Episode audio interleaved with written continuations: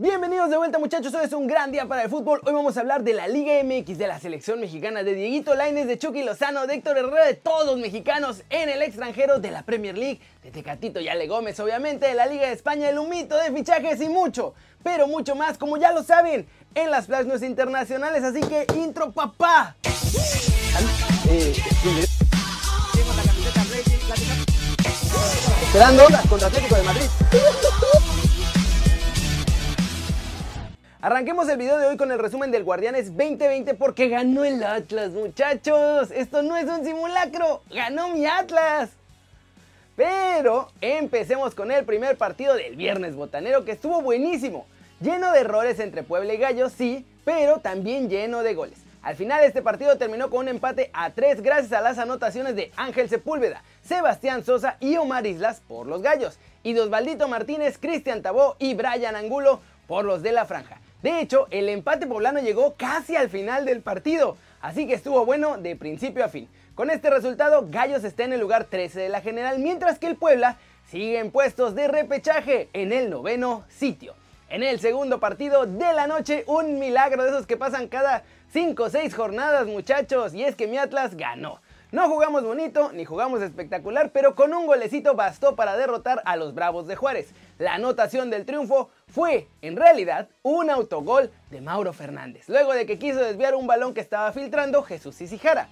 Con este resultado, los zorros se vuelven a meter a puestos de repechaje, pues son el lugar número 12 general, mientras que los Bravos están en la posición número 11 del Guardianes 2020. ¿Cómo la ven? La verdad es que Puebla y Querétaro son dos equipos que están haciendo un fútbol muy entretenido y eso que tienen plantillas bastante modestas. Pero vamos a ver si les llega lejos esto, porque así como hacen muchos goles y juegan padre, también les meten muchos goles. Siguiente noticia, muchachos, o más bien noticias porque es de la selección mexicana y lo que va a pasar con el Tri en el futuro cercano. Hay cosas bien interesantes.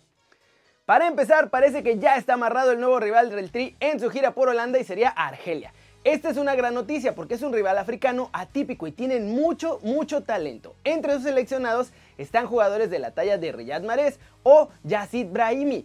Además está Slam Slimani que está en el Mónaco. Recordemos que este sería el segundo duelo del Tri en su gira holandesa. Primero sería contra Holanda, aunque eso sí, siguen sin llegar los documentos para que la selección mexicana pueda viajar a Europa.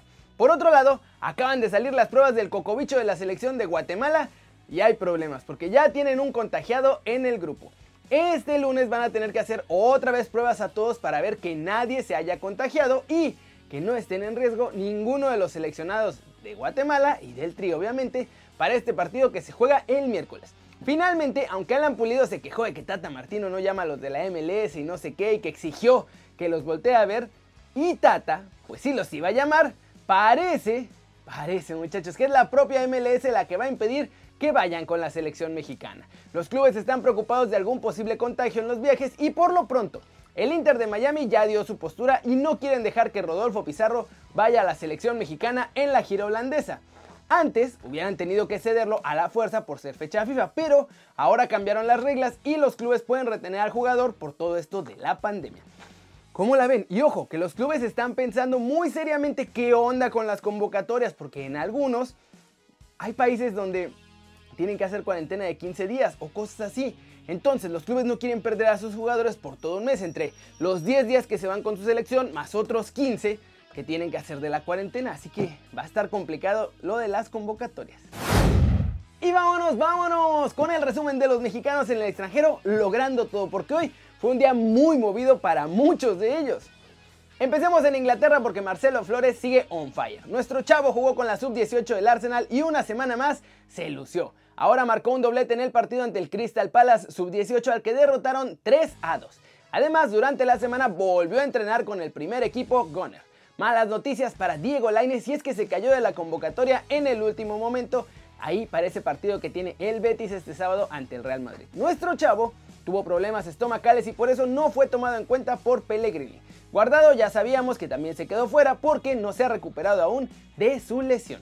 En Italia, el ex entrenador del Napoli, Gianni Di Marzio, criticó a Chucky Lozano otra vez.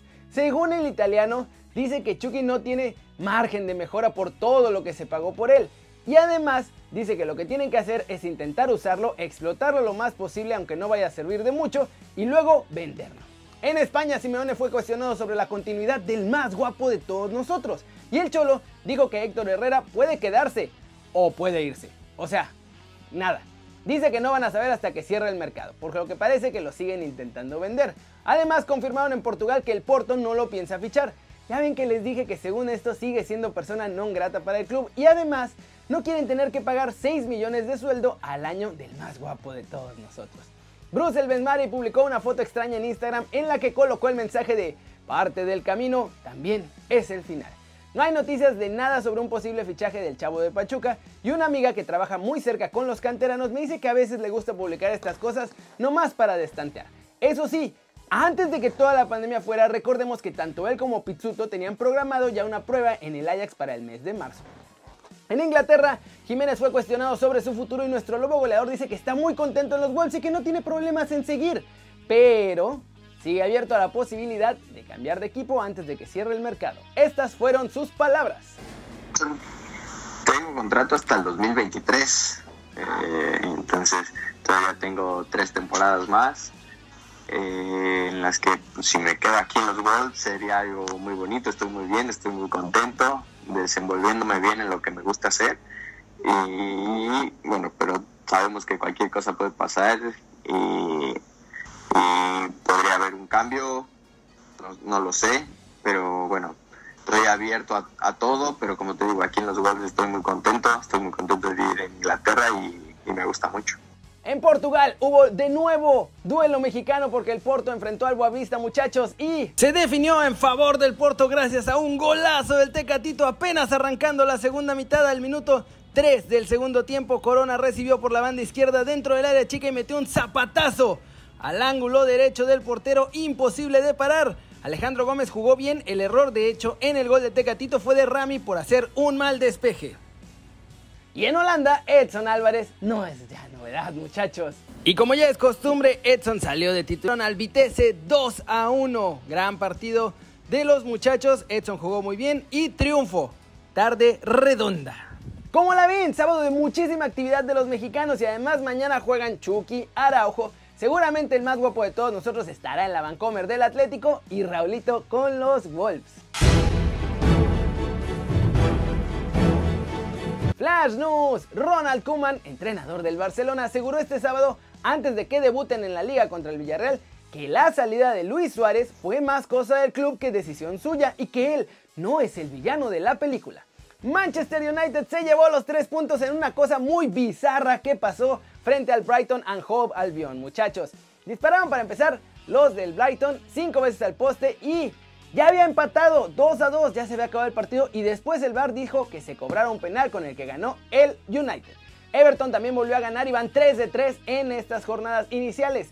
Puras victorias para el equipo de Ancelotti que ganó 2 a 1 al Crystal Palace con gran actuación de James y los goles de Calvert Levin y Richarlison. Chelsea enseñó la peor cara en el primer tiempo frente al West Brom Iban perdiendo 3-0 al descanso, pero después mostraron la mejor cara y acabaron empatando gracias a la cantera, muchachos. Los goles fueron de Mason Mount, Callum Hudson-Odoi y Tammy Abraham. Atalanta arrancó la nueva temporada siendo el mismo equipo arrasador de siempre y derrotaron al Torino 4 a 2. Un enfrentamiento en el que los visitantes hicieron lo que quisieron muchachos y Papu Gómez. Papu Gómez jugó un partidazo así como Muriel. Lazzari con un gol en el primer tramo del partido y Chiro Immobile con otro dieron el 2 a 0 definitivo para vencer al Cagliari a domicilio. Primera victoria de la Lazio en este inicio de temporada de la Serie A. Cuatro victorias en cinco partidos, 13 puntos y liderato en Francia, muchachos. El Rennes sorprende en la Ligue 1 después de derrotar este sábado al San Etienne 3 a 0. Bayer Leverkusen y RB Leipzig repartieron puntos en uno de los partidos más atractivos de la jornada en Alemania. Eso sí, fueron 20 minutos espectaculares y luego se calmó todo. Con eso bastó para dejar el 1-1 definitivo con unos golazos. Borussia Dortmund se llevó un revés durísimo. En la arena del Augsburgo, muchachos, cayeron 2 a 0. Dominaron el partido e hicieron lo mejor. Pero la verdad es que fue uno de esos días en los que no le salió nada bien a la hora de tirar a gol. Y el Augsburgo, en las dos que tuvo, hizo los dos goles. Y vamos a terminar el video de hoy con todo el humito del mercado porque sigue habiendo noticias de fichajes oficiales y más rumores que ya se están cocinando para hacerse oficiales en la semana. La Juventus quiere un delantero más y piensa en Moiskin o Fernando Llorente. Ambos ya fueron Bianconeri. Eso sí, ya es oficial que la Juve y el Genoa llegaron a un acuerdo y se dieron al extremo Luca Pellegrini. Y podrá jugar frente al Nápoles, además llevará el número 88. El Olympique de León ha contactado con Samuel Untiti. El central es otro de los jugadores que están buscando en el Barcelona sacar por la puerta de atrás antes de que cierre el mercado. El León rechazó vender a Aguar al Arsenal. Aulas, su presidente, dijo que el Arsenal ni siquiera se acerca a lo que piden por su muchacho, así que no va a salir, por lo menos no por ahora. Sergio Romero espera salir lo antes posible de Manchester United y el portero parece que ya dio el visto bueno para irse al Everton y jugar bajo las órdenes de Carletto Ancelotti. El Inter de Milán pide al Tottenham 50 millones por Skriniar porque, si lo venden, pretenden fichar a Smalling, a Milenkovic o a Kavac en su lugar. La Roma tiene casi cerrado el fichaje de Borja Mayoral por 10 millones de euros. Zidane va a perder otro delantero porque pues igual ni los utiliza. El Barcelona hizo una propuesta de solo, oigan, 15 millones de euros fijos por Lautaro Martínez y luego darle más dinero al Inter en variables. Y hasta acá, hasta Cancún, se siguen escuchando las risas de las oficinas del Inter de Milán. ¿Cómo la ven? Hombre, son unos genios negociadores estos muchachos del Barcelona. Mira, te doy 15 y después te puedo dar hasta 150 en variables que chance se hacen y chance no. Nunca van a conseguir fichajes de altísimo nivel con esa estrategia, muchachos. Ay Dios, ay Dios. Están destruyendo al equipo y además no tienen idea de cómo reforzarse. Pero bueno, eso es todo por hoy. Muchas gracias por ver el video. Denle like si les gustó o métanle un zambombazo. ¡Pau! A la manita para arriba si así lo desean muchachos, suscríbanse al canal si no lo han hecho. ¿Qué están esperando? Este va a ser su nuevo canal favorito en YouTube. Denle click a la campanita para que hagan marca personal a los videos que salen cada día. Yo soy Kerry y ya lo saben, siempre me da mucho gusto ver sus caras sonrientes, sanas y bien informadas. Y así es muchachos, aquí nos vemos mañana en News. Mañana es domingo y no me da tiempo de hacer desde la redacción, pero nos vemos en News. Chau, chau.